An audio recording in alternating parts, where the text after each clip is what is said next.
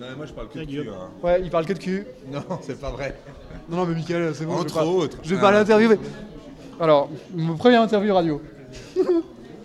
Euh, salut Michael, tu es venu au salon Vino Veritas aujourd'hui alors que tu es vigneron. Quel est ton intérêt pour, ce, pour aller découvrir le- les vins des collègues vignerons en Valais? Ben, j'aime le vin.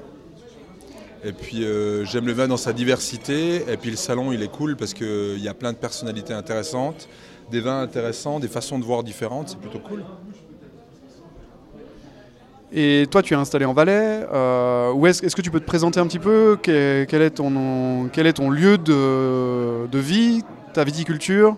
Comment tu travailles? Comment tu t'installes aussi au travers de la biodiversité à Chameson? Euh, Est-ce que tu peux parler un petit peu aussi de ton terroir, euh, de, de- de la vie du village et de la vie en- avec les autres euh, vignerons du village?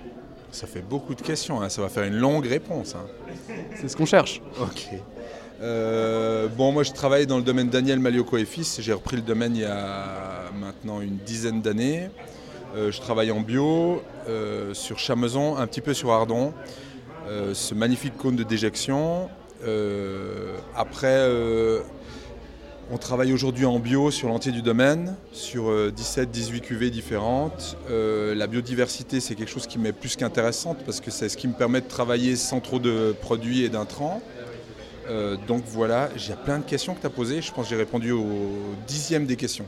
Comment tu t'incarnes dans la biodiversité et notamment le réseau agro-environnemental de Chameson Ah, alors Chameson, c'est un lieu. Ça, c'était au moins, c'était une super réponse, c'est une super question claire. Euh, Chameson, c'est un lieu, c'est le plus grand vignoble du Valais. C'est 450-460 hectares de vignes euh, qui étaient depuis des années travaillés un peu en monoculture. Donc, on essaye au travers euh, de plantations d'arbres haute tige ou alors de buissons ou alors de haies, de redonner un peu de vie et de diversité à ce paysage. Euh, donc ça, c'est quelque chose qu'on essaye de faire, regrouper avec plein d'autres vignerons, parce qu'on est une cinquantaine de vignerons aujourd'hui à souscrire à ce cahier des charges. Et euh, finalement, c'est vrai qu'on redonne gentiment vie à ce, à ce lieu.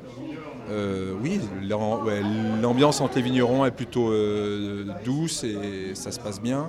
Il y a une asso qui existe? Ouais, il y a ça. C'est l'assaut des. Comment dire ça C'est les réseaux agro-environnementaux qui se sont montés, qui permettent de le faire. Et puis c'est vrai qu'on peut mutualiser les choses et c'est plutôt bien. Ça nous permet de partager aussi des expériences et voilà. Mais on a plein de collègues. euh, on est une génération qui, est, qui arrive euh, sur les domaines euh, jeunes qui ont cette même préoccupation un peu. Donc c'est plutôt, c'est plutôt cool, ouais.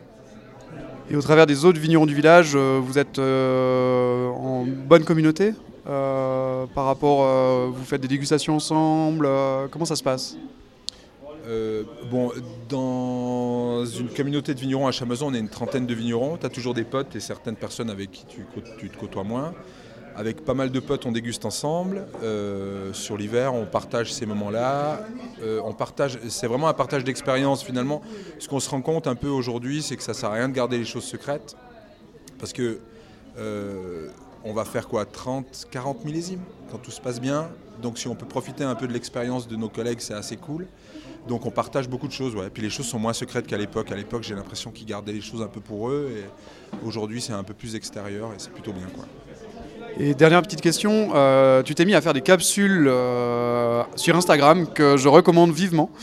Euh, qu'est-ce qui qu'est-ce qui s'est passé au moment du Covid pour que vous vous éclatiez avec Paloma, ta compagne? Ben, on, naturellement, on picole beaucoup. Donc on s'est, on s'est contenté de nous filmer en train de, picolant- en train de picoler les vins de nos, de nos collègues et on les décrivait. C'était plutôt un moment de partage. C'est plutôt de la déconne, faire, donner l'envie aux gens de, de boire un verre, de déguster, de prendre du plaisir. Et, voilà, mais c'est plutôt ça, c'est plutôt de la déconne. Ouais. Et euh, l'Instagram, c'est quoi? Euh, Daniel Malioco et fils, mais je sais pas, il doit y avoir un hashtag, un, un arrobase, un truc qui doit précéder le truc. Malioco 20, un truc. euh, Malioco, un nom italien, pas très, pas très valaisan, mais. Et c'est toi qui fais le montage, les, petits, euh, les petites bridouilles et euh, la fumée qui sort des verres et tout ça hein?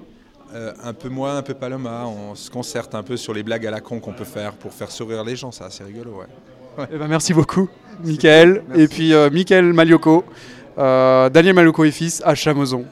Yes, merci. Beaucoup euh, Guillaume de cette magnifique interview.